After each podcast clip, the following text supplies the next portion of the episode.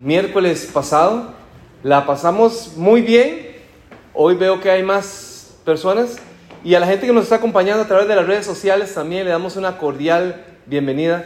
Pastor que hoy está aquí con nosotros también. Qué gusto saludarle. Ya le saludé, pero siempre es un gusto saludarlo. Vamos a orar y a pedirle al Señor dirección esta hora para que podamos aprovechar el tiempo. Eh, vamos a irnos temprano, ¿sí? Bueno, sí, vamos a irnos temprano. Es que va a ser dijo, tranquilo, tranquilo, no se preocupe. Los hermanos de aquí quieren eh, prolongar un poquito más la noche, ¿verdad? Pero vamos a ir, no vamos a irnos tan tarde. Vamos a orar, a pedirle a Dios que nos dé su dirección en esta hora para poder eh, estudiar lo que tenemos preparado. Amén. Querido Padre que estás en los cielos, alabamos y bendecimos tu nombre nuevamente, oh Padre.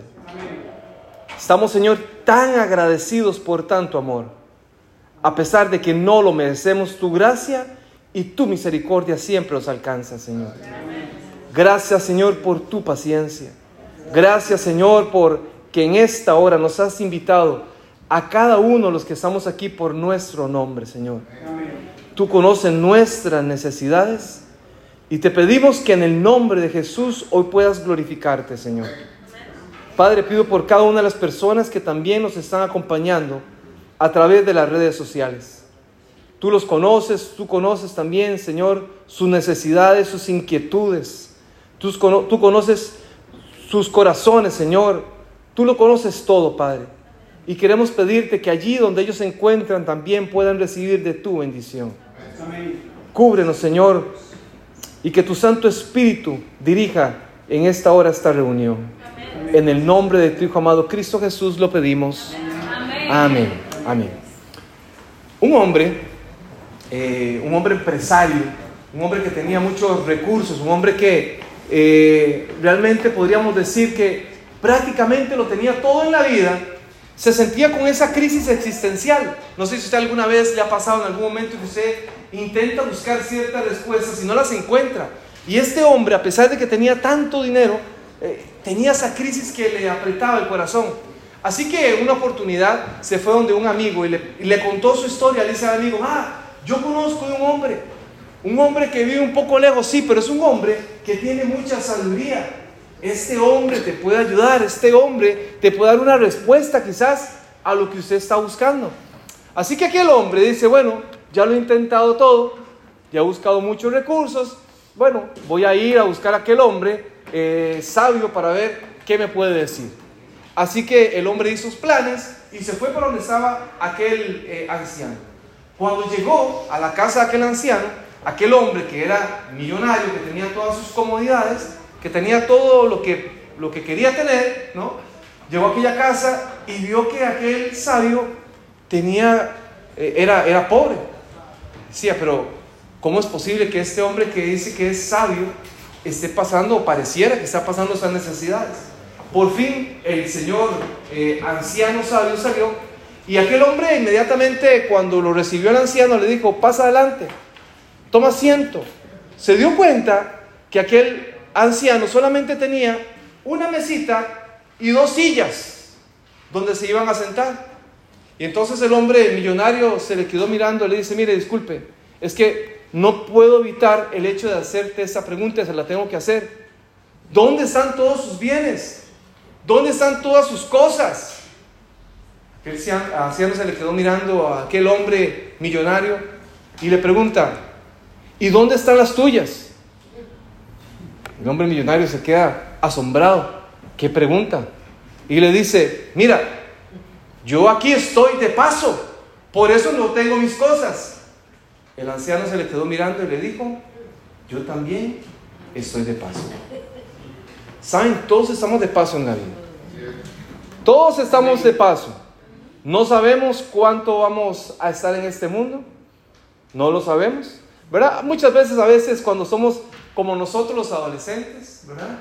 Como nosotros los adolescentes, que somos tan jovencitos, a veces no pensamos tanto en el tema de la, ¿verdad? De cuándo, nos acercaremos a aquel día. Posiblemente otras personas en, algunas etapas de vida ya ahora reflexionan un poquito más, ¿verdad? Y entonces intenta asegurar otras cosas. Bien, pero todos estamos de paso. Hoy vamos a estar meditando acerca de este tema que le he titulado Disciplina Financiera. Hoy vamos a hablar un poquito acerca del tema de la disciplina financiera. El miércoles pasado estuvimos hablando de un texto que encontramos en Proverbios, el capítulo 21, versículo 5, y yo quisiera volver a leerlo porque a mí me pareció un texto sumamente revelador. Proverbios, el capítulo 21, versículo 5 dice, los planes bien pensados llevan a la prosperidad. Los planes, los planes, cuando una persona planifica, lo habíamos dicho el miércoles pasado, lleva a la prosperidad, no hay otro resultado. Pero los planes precipitados acaban en la miseria. Y eso lo estuvimos conversando el miércoles pasado. Somos personas que nos preparamos constantemente. Somos personas que nos gusta planificar.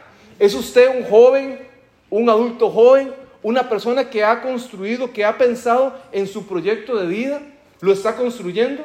Ahora que están hablando, ¿qué era más importante? ¿Ahorrar o invertir? Bueno, ahora vamos a hablar acerca de ese tema también. ¿Qué será más importante? ¿Ahorrar o invertir? Y bueno, vamos a discutir un poquito acerca de ese tema que me parece bastante interesante. Bien, poniendo eso como base, ahora sí, hablemos un poquito acerca de este, este tema, disciplina financiera. Cuando yo les digo a ustedes disciplina, ¿qué se les viene a la cabeza? Disciplina. ¿Sí? ¿Qué más? Organizado. ¿Perdón? Organizado. Una persona organizada, ordenada, responsabilidad, consistencia, consistencia, consistencia. Vean qué interesante lo que el diccionario dice, la definición de la palabra disciplina.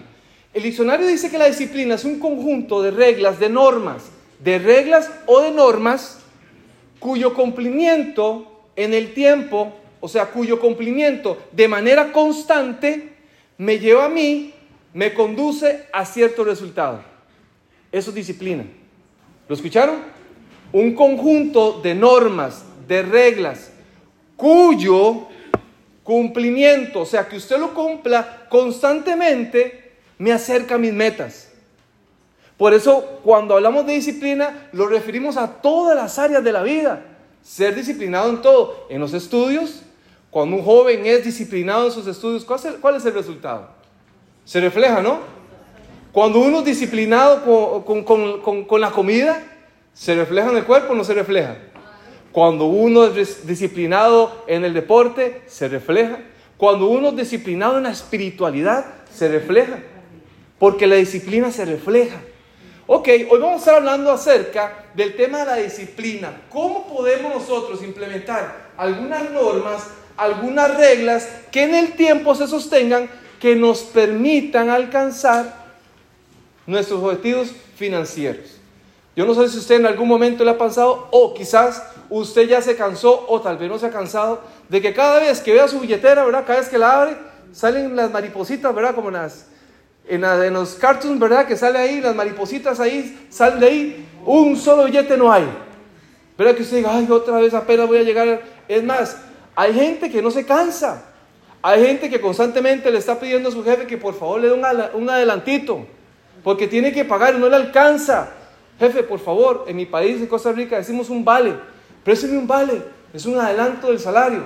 Y entonces hay gente que se acostumbra a eso, que hace de todo esto un estilo de vida. Y el tema de las finanzas tiene que ver precisamente con eso. Es un estilo de vida que se puede desarrollar desde pequeño, desde la juventud. ¿Ok? Y también, si usted dice, ay, Hugo, es que yo no he sido disciplinado financieramente. Bueno, Dios nos da la oportunidad de poder eh, hacer un alto en el camino y poder eh, tomar una mejor dirección. Noten ustedes este texto que está acá, Lucas, capítulo 14, versículo 28. La palabra del Señor nos habla acerca del contexto de que Jesús viene a la casa de un fariseo y viene hablando a la gente acerca de temas que tienen que ver con, con, con temas de, eh, de, finanzas. Recuerden que lo dijimos el, el miércoles pasado, que en la Biblia hay más de 2.300 textos que hablan acerca de temas de finanzas, ¿verdad? De, de mayordomía. Y en ese texto Jesús le comienza a hablar a una multitud que lo viene acompañando. Y le hace una hermosa reflexión. Dice la palabra del Señor en Lucas, el capítulo 14. Lucas, el capítulo 14, versículo 28 le dice, porque ¿quién de vosotros, queriendo edificar una torre, no se sienta primero y cuesta el costo para ver si tiene lo que necesita para acabarla? Voy a leer la versión que está aquí, ¿verdad? Porque ¿quién de vosotros, queriendo edificar una torre, no se sienta primero y calcula los gastos a ver si tiene lo que necesita para acabarla? Eso se llama planificación. Cuando uno comienza un proyecto en la vida, ¿qué tiene que hacer? Sentarse antes de comenzar, planificar, sacar la calculadora, la calculadora, perdón, y hacer proyecciones. ¿Se podrá? ¿No se podrá? ¿Será el momento para yo tomar la decisión de decirle, mi amor, ¿quieres ser mi esposa? ¿Será ese momento? ¿Estoy calculando correctamente? ¿Será este momento donde yo tengo ya mi, equilibrio financiero? ¿Será ese momento? Se sienta a calcular. O sea, saca la calculadora. Saca su smartphone y comienza a calcular ahí, ¿verdad? Le dice a su aplicación que le calcule. No sé que después que haya puesto el cimiento, y no puede acabarla, todo lo que lo, lo, que lo vean comiencen a hacer burla de él. Es que no hay nada más para el ser humano, quizás, ¿no? Para una persona que comience un proyecto que no lo pueda concluir. No hay, no hay nada más frustrante que comenzar algo y no poderlo concluir, ¿verdad que sí? Cuando usted dice, aquí tengo plan y no puedo porque no me alcanzaron las fuerzas. Recuerdo una vez cuando estaba, no hace mucho tiempo atrás, cuando era un jovencito, ¿verdad? Prácticamente iba entrando a la adolescencia, me gustaba participar, participaba eh, en atletismo y entonces mi fuerte era el fondo, era, era correr, era, era mantenerme ahí por largos kilómetros corriendo. Una vez resulta que la persona, la que se especializaba en los 400 metros, ¿verdad? Planos, Resulta que le, eh, estamos en un evento, yo ya había competido, yo ya había hecho, eh, me, eh, había competido mi, mi, especialidad y esa persona le comenzó a molestar su estómago. Y entonces me dice el entrenador, Hugo, ¿por qué usted no corre en lugar de fulanito? ¿Verdad? Yo en mi vida había corrido de velocidad. Era fondo. Y yo sabía cómo correr fondo, pero nunca había corrido velocidad. Así que yo le dije, ¿verdad? Yo era, yo era un, más o menos, estamos hablando de unos 11, 12 años de edad. Y yo le dije al entrenador, está bien. Me ponen en la, en la, en la, en la, salida, ¿verdad? Y comienzan a decir en su marca, listos, fuera. Y en ese momento, ¿qué creen ustedes que hice yo? Salí corriendo, ¿verdad? Pero a más no poder. O sea, salí corriendo. Recuerdo que en aquella oportunidad, ahora que recuerdo, no era, la, la prueba era prácticamente era dos eh, o una vuelta, era así una vuelta a lo que se conoce en mi país como el Estadio Nacional de Costa Rica, en la pista que tienen ahí de atletismo, y comencé yo a salir con todas las fuerzas. Yo iba de primero y le había sacado a mis oponentes una ventaja que yo decía aquí ya nadie me alcanza. Y yo escuchaba que la gente gritaba y gritaba y gritaba y yo corría, yo corría, pero ¿saben qué pasó? Poco a poco me comencé a cansar a quedarme sin fuerza. Prácticamente llegué como de quinto lugar, ¿verdad? Casi me tienen que ir a traer con toda ambulancia ahí afuera, ¿verdad? No calculé, no proyecté. Hay gente que no proyecta en su vida y de eso se trata. ¿Ha pensado usted, joven? Básicamente, quizás le hablo a los niños, a los adolescentes. ¿A qué se va a dedicar usted el resto de su vida? ¿Qué quiere estudiar? ¿Saben que hay muchos de los adolescentes que cuando salen del colegio ni siquiera tienen claro a qué se quieren dedicar? Es más, hay muchos adultos jóvenes que hoy todavía se están preguntando, ay, ¿qué podré estudiar? ¿A qué me podré dedicar? ¿En qué seré bueno? ¿Se ha visualizado usted más o menos de aquí a 10, 20 años en su vida? ¿Soltero, casado, con hijos? Si está casado, ¿verdad? ¿Con hijos o con más hijos? ¿Qué? ¿Ha visualizado usted? ¿Ha calculado? ¿Ha sacado su calculadora para proyectarse en el tiempo? Bueno, El tema de la Biblia es un tema muy interesante, porque en la Biblia encontramos una gran cantidad de recomendaciones. Es más, Juan le escribe a su amigo, a su amigo Gallo, ¿verdad? Eh, allá en tercera Juan. Y él escribe a aquel anciano, era un anciano, un líder de la iglesia, y le dice, amado, yo deseo que tú seas prosperado en cuántas cosas? En todas. No solamente en el área espiritual, que de por sí ya aquel anciano era líder y daba testimonio. En todas las cosas. Porque Dios quiere que usted prospere en todas las cosas. Dios es un Dios de prosperidad.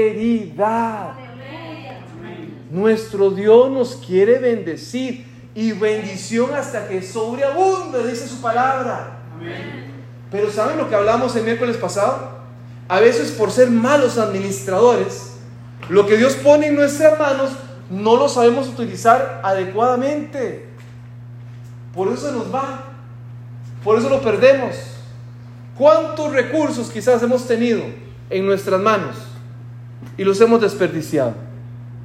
¿Cuántos? Pero Él quiere que seamos prosperados en todas las cosas. Dios quiere que seamos preparados en todas las cosas. Estoy hablando la semana pasada que estuvimos en la, eh, en la iglesia hermana de Paseo 2, ¿verdad?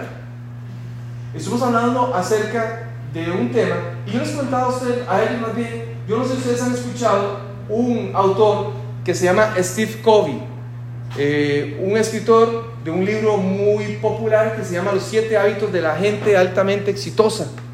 Y este autor escribe algo que le llama el principio 90-10. El principio 90-10 dice que, según este, este autor, dice que el 10% de las cosas que le pasan al ser humano no las podemos evitar. Hay situaciones en la vida que no se pueden evitar. Pero que el 90% es la reacción que tiene el ser humano ante esas cosas. Otra persona dijo por ahí, Epícteto dijo, no es el problema lo que le genera conmoción al ser humano, es la forma como el ser humano interpreta el problema.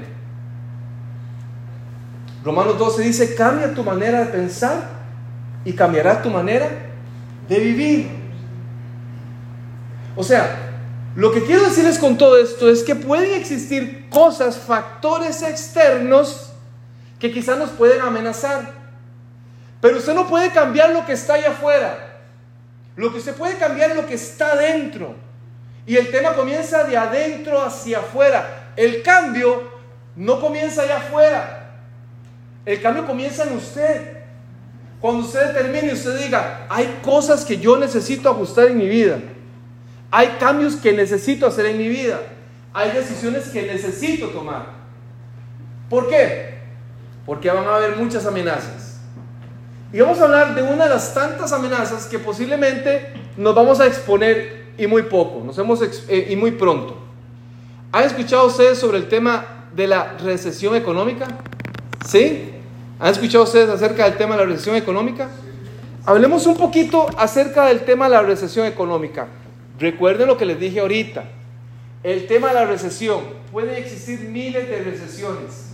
Eso usted no lo puede cambiar. Es el, principio 90-10. Ese es el 10% que usted no puede cambiar. El COVID vino a cambiar muchas cosas. En el año 2020 la economía se paralizó a nivel mundial.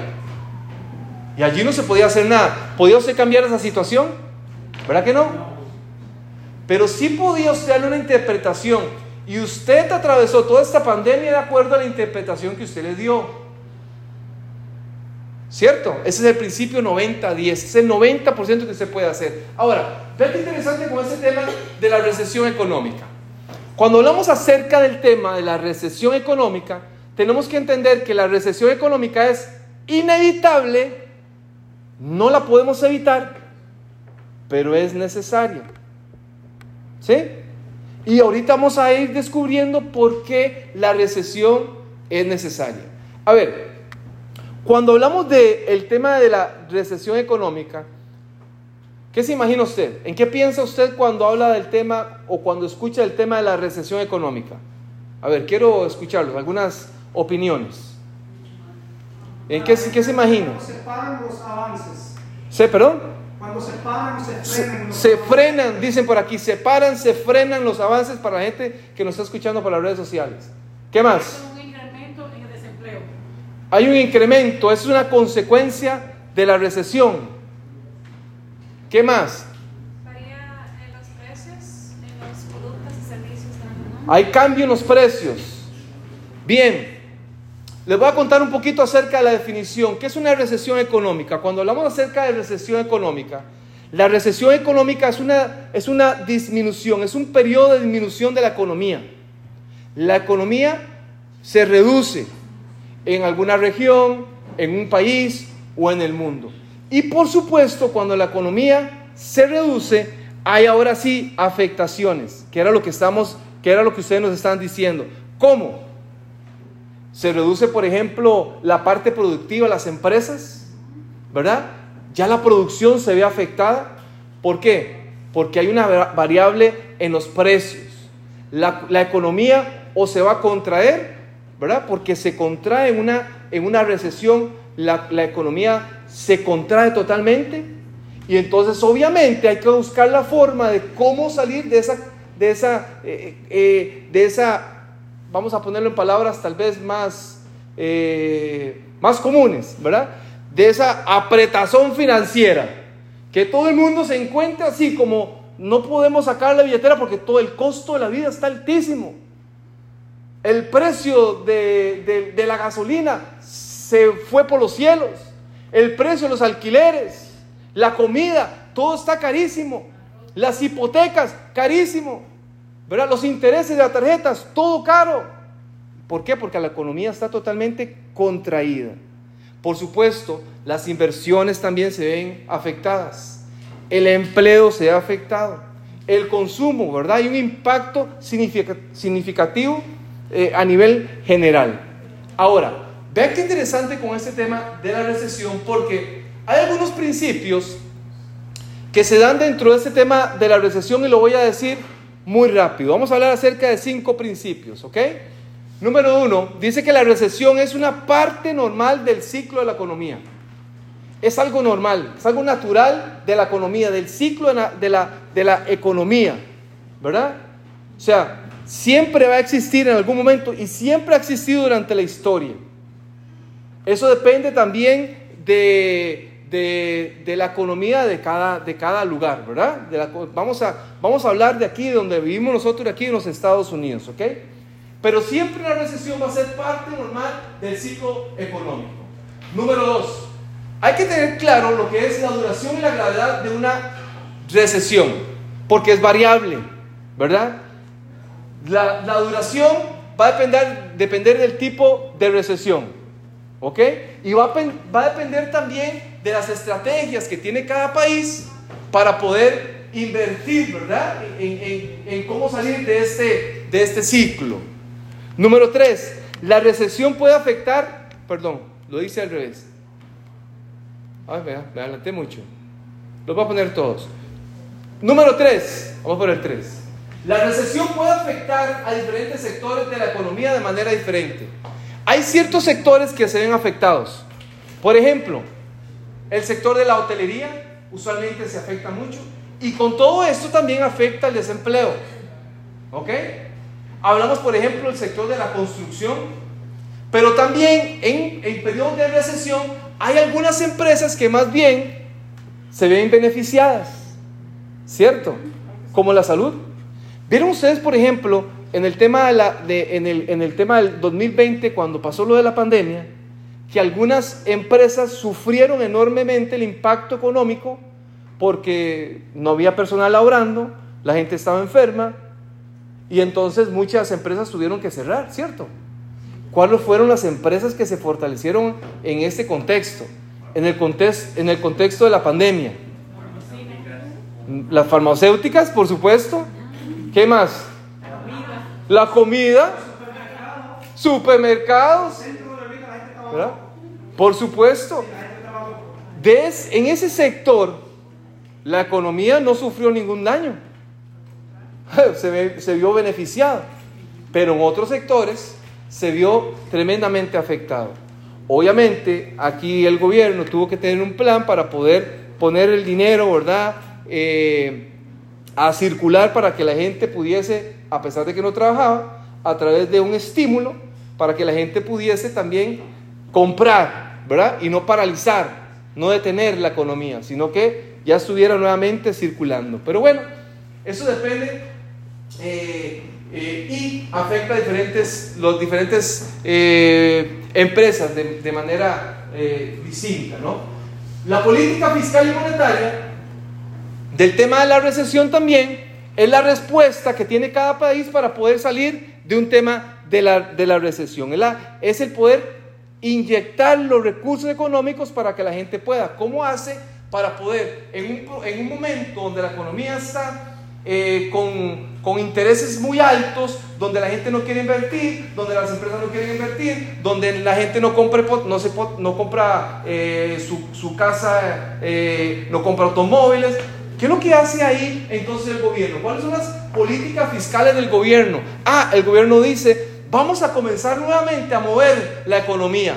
Vamos a comenzar a bajar las tasas de intereses. ¿Para qué? Para que los inversionistas comiencen otra vez a comprar. Para que la gente, la gente que construye comience a construir. Para que la gente comience a comprar sus casas. Para que la gente comience otra vez a endeudarse, ¿verdad? Y comenzar a poner una, una inyección financiera en el, en, el, país, que circule el dinero en el país. Es la forma, es la, la estrategia eh, eh, fiscal, cómo el, el, el, gobierno interviene en esas situaciones. Obviamente, eh, siempre algunas van a tener un impacto duradero. Y en ese proceso, muchas empresas siempre se van a ver perjudicadas. Que llegan, como lo dije anteriormente, a cerrar, ¿no? A dejar de, de producir. Ahora, ¿será posible en un contexto que nosotros nos enfrentemos a ese tema de, de la recesión prontamente? Ve qué interesante porque eh, algunos economistas hablan de que posiblemente tal vez eh, a, los, a, los, principios o al principio de los, de los meses de este año 2023 quizás no va a haber un tema de una recesión económica. Pero sí es posible que ya para para el tiempo de noviembre, diciembre de este año comience a a experimentarse ¿verdad? una recesión económica que llegará a tener su punto más alto más o menos como en enero y febrero del 2014. Incluso 24. Eh, 2024. 2024. Gracias, hermano. Quería ver si estaban despiertos. Ahora, ¿cuál es la probabilidad de una recesión, recesión económica. Vea qué interesante lo que son las probabilidades. Para noviembre, diciembre, la probabilidad baja del 50%. Pero para el mes ya de enero, para el próximo año, ya comienza a subir a un 65%. Noten ustedes. O sea, estamos prácticamente a la puerta de una recesión. Lo que les quiero decir con esto no es asustarlos ni mucho menos. Para eso no es esto. Es simplemente para informarnos, para que aprendamos a tomar decisiones responsables. Vean ustedes, por ejemplo, y les voy a poner un ejemplo bíblico. ¿Qué pasó, en, ¿Qué pasó en aquel contexto cuando ese joven que está ahí, ¿verdad? No es, pero lo estamos representando, José. José dice la palabra de Dios allá en Génesis que el faraón tuvo un sueño. Y entonces estaba buscando a alguien que interpretara ese sueño. ¿Recuerdan ustedes el sueño de las vacas gordas y las vacas flacas? ¿Recuerdan? La prosperidad, siete años de prosperidad. ¿Después qué iba a pasar? Siete años de escasez. A ver, alguien puede decir, ah, pero es que Dios se lo reveló a José. Pero fue Dios el que le dijo a José, va a justo durante siete años porque dentro de siete se va a poner el asunto bien trágico. Pero es que lo que pasa con el ser humano siempre es lo mismo. Se nos dice, se nos enseña, se nos da la alerta. Y a veces no hacemos nada. José tuvo la revelación, pero José no se quedó con las manos cruzadas. Dice la palabra del Señor que durante esos siete años que hizo, comenzó a guardar recursos, comenzó a almacenar, comenzó a prepararse. Y si us- si usted sabe que estamos frente a una posible recesión económica, o que usted va a tener muchos planes, ¿verdad? Y muchos proyectos, usted va a tener que planificarse. Usted va a tener que aprender a ser un buen administrador. No me responda. Le voy a hacer una pregunta, pero no me responda, por favor. Si hoy usted tiene que enfrentar una situación económica, ¿tiene cómo hacerle frente? Sí. Sí, sí, sí. Bueno, lo- los que no me respondieron, no importa. Sí, dice la hermana, sí. Y presto, y presto. Vean lo interesante que es esto. Porque si estamos a la frente de una situación, miren, no sabemos, Dios no lo quiere así, pero una enfermedad puede aparecer. ¿Estamos preparados financieramente para hacerle frente a una situación de esas? ¿Está usted, se está usted preparando hoy, padre de hijos pequeños, para el pago de la universidad de sus hijos? Desde ya. Es un tema de administración. Siete años tuvo aquel hombre para administrar, para planificar, para sacar su calculadora, para pensar y para decir, bueno, vamos por buen camino. Necesitamos almacenar. Dice que después, el texto bíblico, usted lo conoce, ¿no? Después de esos siete años hubo una gran necesidad en aquel lugar. A tal punto que los extranjeros, los que vivían fuera de Egipto, venían a comprar. Y ya ahora ellos no solamente tenían los recursos para poder subsistir, ahora también podían sacarle provecho a todo eso. Tenían la forma, ¿por qué? Porque se habían preparado. Dios nos llama a ser prudentes. Ser prudentes.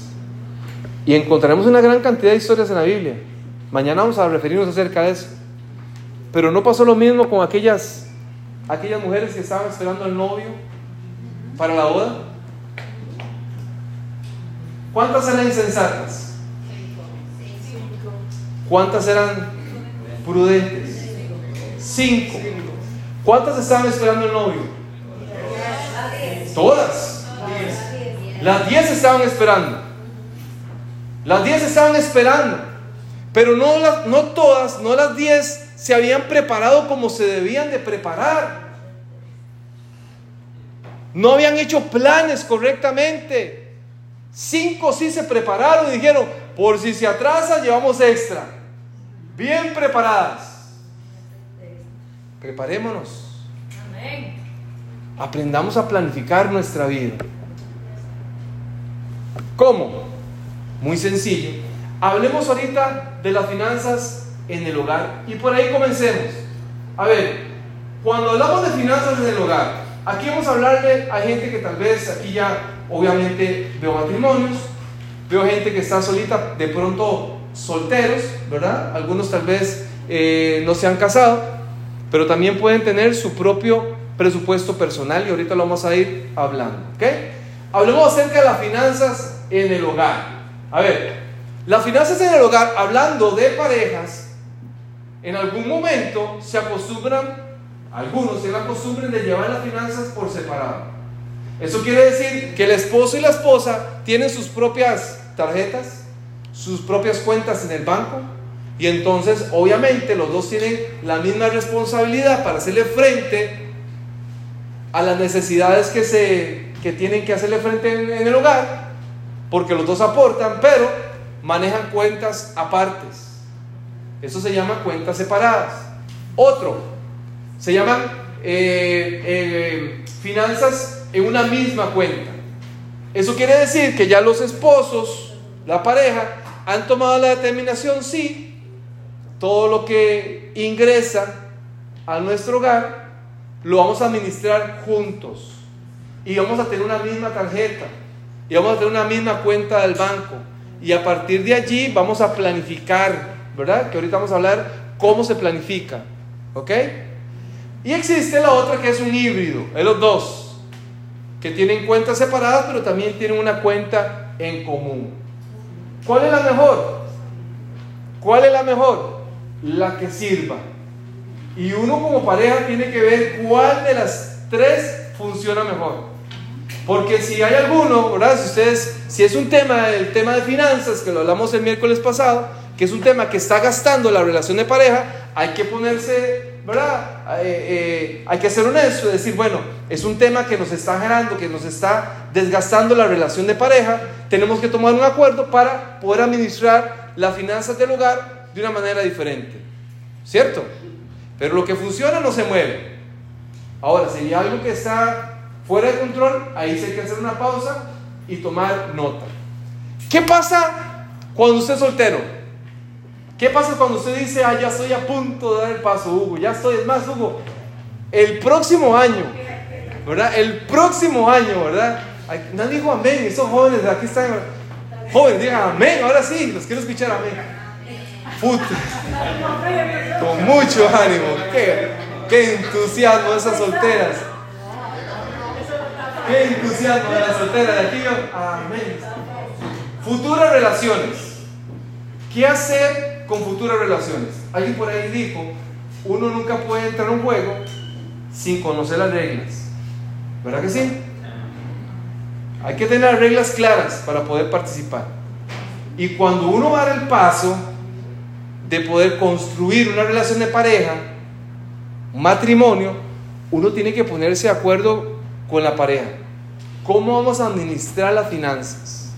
¿Qué es lo que vamos a hacer? ¿Cómo las vamos a manejar? ¿Ok? ¿Cómo vamos a partir aquí? ¿Vamos a partir el pastel por la mitad? ¿O cómo lo vamos a hacer? que ponerse de acuerdo. Pero eso se hace antes de que usted comience en esta empresa, ¿verdad? Es mucho antes. A veces eh, eso desgasta mucho una relación. Ahora, vean qué interesante. Tome nota. ¿Qué pasa con uno de los... Wow, en lo que más nos mete en problemas económicos? En las finanzas uno de los que más nos llena de tensión, ay, me toca el pago, uy, se me olvidó hacer el pago de la tarjeta, ahora me va a cobrar intereses. O hay gente que se ha acostumbrado a usar la tarjeta de crédito y utilizarla y utilizarla y utilizarla y ha hecho eso un estilo de vida pagando el pago mínimo, ¿verdad? Cuando termina pagando la deuda es una cuenta casi que inmanejable. Número uno, establezca un presupuesto, úsela con moderación. Mire, la tarjeta de crédito no es mala. Si usted la sabe usar, si usted la sabe usar, ¿qué va? Sáquele provecho. Trabaje con el dinero del banco, use el dinero del banco. Pero si usted no sabe utilizar la tarjeta de crédito, antes de tenerla, aprenda cuándo es que tengo que hacer el pago, cuándo es mi corte, e incluso, les voy a adelantar aquí un poquitico, ¿qué tiene que ver con eso? Conocer las tasas de intereses, los cargos de la tarjeta, ¿verdad? La, letra menuda y pequeña que están ahí en la tarjeta, que uno a veces firma, ¿qué dice aquí? No, no, tranquilo, le dice el, el, banquero, firme, firme, todo está bien. Y usted firma y cuando vuelve a ver los intereses de la tarjeta, y además de eso, ¿verdad? Todos los bancos que se pelean y le mandan a usted cartas constantemente a su casa porque quieren también allí que atención. Hablemos también, y que, y que no lo he mencionado, que tiene que ver con el récord crediticio en este país, que es tan importante. Y una tarjeta de crédito te ayuda a levantar el crédito, pero también te puede meter en problemas. Entonces, vea qué interesante con todo esto. Úsela con moderación. Si usted, si usted lo dijimos el miércoles pasado, si usted tiene un problema de compulsividad con las compras, ¿verdad? Ese no es un aliado, es su enemigo, ¿verdad? Si usted hace las compras con tarjeta de crédito, pague de contado, para que no pague interés. Es más, algunas personas recomiendan que uno debe pagar 15 días antes de que venza la cuenta, ¿verdad? Y 3 días antes del plazo, que esto le ayuda a uno a mejorar el récord, récord le ayuda a uno, eh, son parte, vean, lo que estamos hablando aquí son pinceladas, pero yo creo que también está en la información, vimos en la era la información, te puede buscar información, libros, los que no les gustan leer, hay tantos canales que te dan información acerca de esto. ¿verdad? Del tema de las finanzas. Explore un poquito, conozca un poquito. Y por supuesto, ¿verdad? Hacer los pagos que dijimos anteriormente de contado. Todo esto para poder eliminar ese estrés que nos genera el pago de las tarjetas de crédito. A ver, lo que estamos esperando. Y yo lo hice de una manera sencilla. Yo no sé si usted tiene una tabla o una planilla o plantilla, como le llaman algunos, de control de gastos. ¿Ok? Una plantilla de, control de gastos es una herramienta que nos va a poder administrar el, el dinero de la mejor manera. Ay, Hugo, yo no tengo tiempo para eso. Saque tiempo. Tiene que sacar tiempo para poder construir su propia planilla. Es más, yo sé que para los jóvenes, para los que tienen todavía un poquito más de facilidad con la, con la tendencia tecnológica, ¿verdad? Y todo ese asunto, las aplicaciones. Hay aplicaciones que son muy buenas para esto, cuando usted puede llevar todos sus controles de gasto. Es ser ordenado. Es a partir de ahora decir, bueno, voy a comenzar todas mis facturas que voy pagando, las voy guardando. Porque quiero tener un mejor control de mis finanzas. Tal vez usted llega al fin de mes y usted dice, mire, vos no me alcanza no sé qué hacer con mi trabajo, o sea, trabajo más y menos que me alcanza. Por supuesto que lo hablamos el miércoles, ¿verdad? Revise el, tema del miércoles, porque entre más trabaja uno, más se quiere endeudar, ¿verdad? Entonces, hacer esta plantilla es muy sencilla. Usted toma por aquí, yo no sé si aquí la, cámara lo voy a meter en problemas, pero aquí me voy a poner un momentito. Por ejemplo, aquí, aquí le puse en esta, en esta plantilla, es muy sencilla, se la puede hacer semanalmente, usted la puede manejar mensualmente, como usted la quiera hacer. Esta la tengo en, Excel y ahí uno ya, ya tengo con mis, eh, con mis fórmulas donde ella va acá haciendo sus cálculos de manera automática. ¿ok? Pero bien, muy sencillo. Son números que ahí están, se me ocurrieron para poder ponerlos aquí. Allí tenemos dos fuentes de ingreso eh, mensuales en el hogar, que es el esposo y la esposa, ¿verdad? Y aquí vamos a hacer una columna que tiene que ver con los presupuestos, ¿ok? Presupuestos. Y de este lado, los gastos. Una cosa es tener presupuestos y hacer un presupuesto, y otra cosa es hacer gastos. Porque a veces presupuestamos, pero a veces los gastos se exceden, ¿verdad? O a veces tal vez no se excede, nos quedamos más bien, pagamos menos de lo que teníamos pensado. Así que usted va a hacer una lista de sus gastos principales. Usted va a poner, comenzar a poner aquí, bueno, sus ingresos fijos que están allá, pero también existe otra posibilidad de que usted tenga otro tipo de ingresos, que sean eh, ingresos que no sean eh, fijos, ¿verdad? que sean variables ahí, que estén llegando esos ingresos frescos que usted tiene de pronto tal vez alguna una propiedad que esté alquilando y por ahí tiene, que usted tiene un negocio extra, eh, qué sé yo, un negocio en línea y que esté recibiendo dinero, que usted venda lo que sea y entonces también tiene que incluirlo. ¿Por qué? Porque es parte de su presupuesto, es parte de lo que usted tiene. Para aprender a administrar, usted tiene que considerarlo todo. Y aquí usted pone el alquiler, el transporte, la educación, la comida, todos los gastos que usted tiene fijos que están aquí. ¿verdad? Pero también hay gastos que son variables, ¿verdad? Que están por aquí. Pagos de tarjeta, imprevistos, incluso aquí está eh, el diezmo, la ofrenda. Para que usted la ponga dentro de lo que son sus presupuestos. Yo vine aquí, creo que la cámara me vea, Para que ustedes vean. Y yo sumé todo esto. Presupuesto para el mes o para esta semana del mes de mayo. 7.340, eso es para, para el mes, perdón, para el mes. 7.340 es el presupuesto. Pero también, ahora sí, pongo los gastos. Yo comienzo a apuntar acá, en esta columna, ¿cuáles son los gastos? Los gastos que tengo aquí. En transporte había puesto 320, ¿verdad? Que ese era el presupuesto. ¿Cuánto gasté? Gasté 360. Gasté 40 más de lo que había presupuestado. Al final, usted lo suma, ¿verdad? Y usted va a ver aquí que hay una suma. Esta suma excedió al presupuesto. Tenía un presupuesto de 7.380. Pero aquí se excedió en gastos, ¿verdad? 8.020. ¿Notan ustedes cómo esto nos puede ayudar a nosotros a mejorar nuestras finanzas? La, la forma como manejamos nuestro dinero, más ordenada. No es lo mismo utilizar una plantilla para administrar nuestros recursos que tomar el dinero y simplemente gastarlo y al final usted no se dio cuenta en qué lo gastó. Cuando tenemos una planilla nos damos cuenta que si nos excedemos en los gastos vamos que tener, que aprender a reducir algunos de esos gastos para que nuestros números no estén en rojo. Y eso tiene que ver con la administración. Señoras y señores, ese es nuestro desafío de esta noche. Algunas ideas para despedirnos, ¿ok? ¿Cómo podemos hacer para mejorar nuestra salud financiera?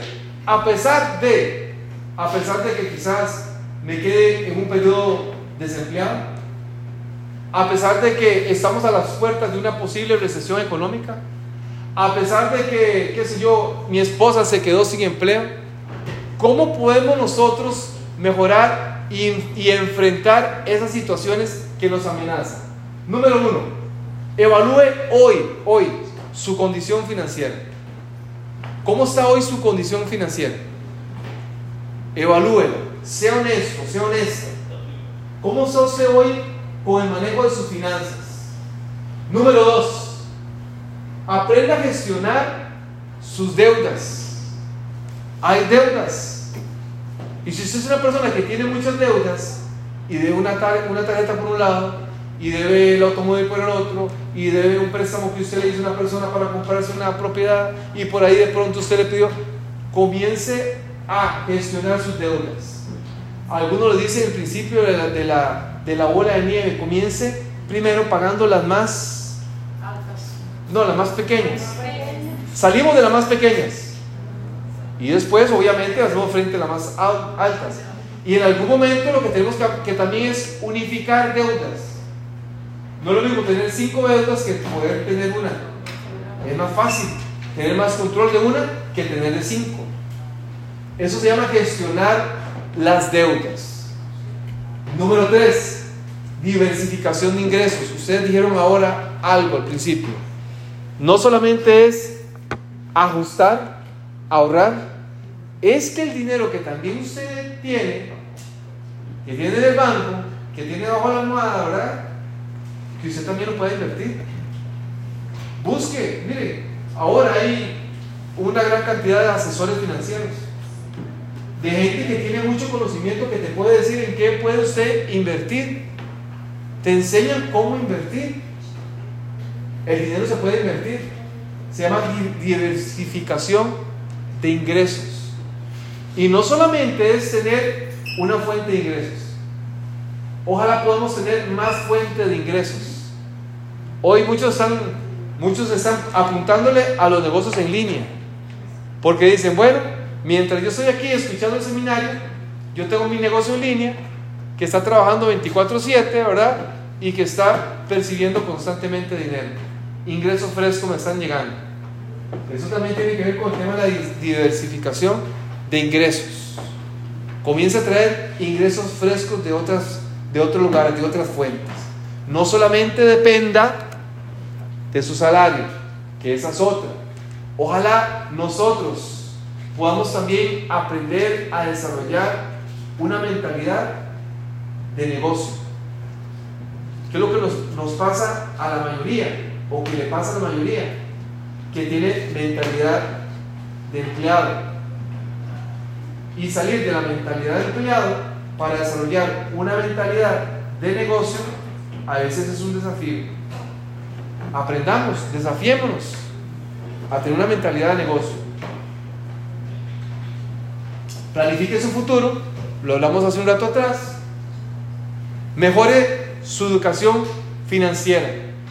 Saque tiempo, instruyase, conozca, busque recursos que le permitan mejorar su educación financiera. Y por último, aprenda a ser socio con Dios. Cuando uno hace negocios con Dios, nunca sale perdiendo. Sea fiel, sea honesto con Dios. Reconozca que todo lo que usted tiene es de Él. Que todo lo que Dios ha puesto en su mano es para que usted lo utilice de la mejor manera. Queridos, espero que este tema de disciplina financiera nos pueda servir. Velocidad de implementación. Velocidad de, de implementación. Lo que usted escuchó hoy, póngalo en práctica. Si hay algo de lo que conversamos hoy que usted considera que pueda ser útil en su vida, póngalo en práctica. Pongámonos de pie para poder terminar en esta hora con una pequeña oración. Vamos a terminar dándole gracias al Señor por la oportunidad que nos dio de estar aquí y sobre todo por porque nos permite reflexionar sobre un tema tan importante en nuestras vidas como es el tema de las finanzas. Oremos. Amado Padre que estás en los cielos, nuevamente te agradecemos, Señor, por tantas bondades, Señor. Amén. Señor, gracias porque nos has provisto de cada una de nuestras necesidades, has suplido conforme a tus riquezas en gloria. Y te queremos pedir, Señor, que nos ayudes a ser buenos administradores, mayordomos de lo que nos has dado, Señor. Dios, enséñanos a reconocer la necesidad de poner las finanzas en orden en nuestras vidas. Y que también lo que po- poseamos, lo que adquiramos en el futuro, podamos también compartirlo y bendecir a los que están a nuestro alrededor. Gracias Señor porque nos has dado la oportunidad nuevamente de poder reunirnos. Ahora pedimos tu dirección al dirigirnos a nuestros hogares. Y que al amanecer podamos acercarnos a este lugar también a adorarte y a conocer lo que tú tienes para nosotros. En el nombre de tu Hijo amado Cristo Jesús lo pedimos. Amén. Amén.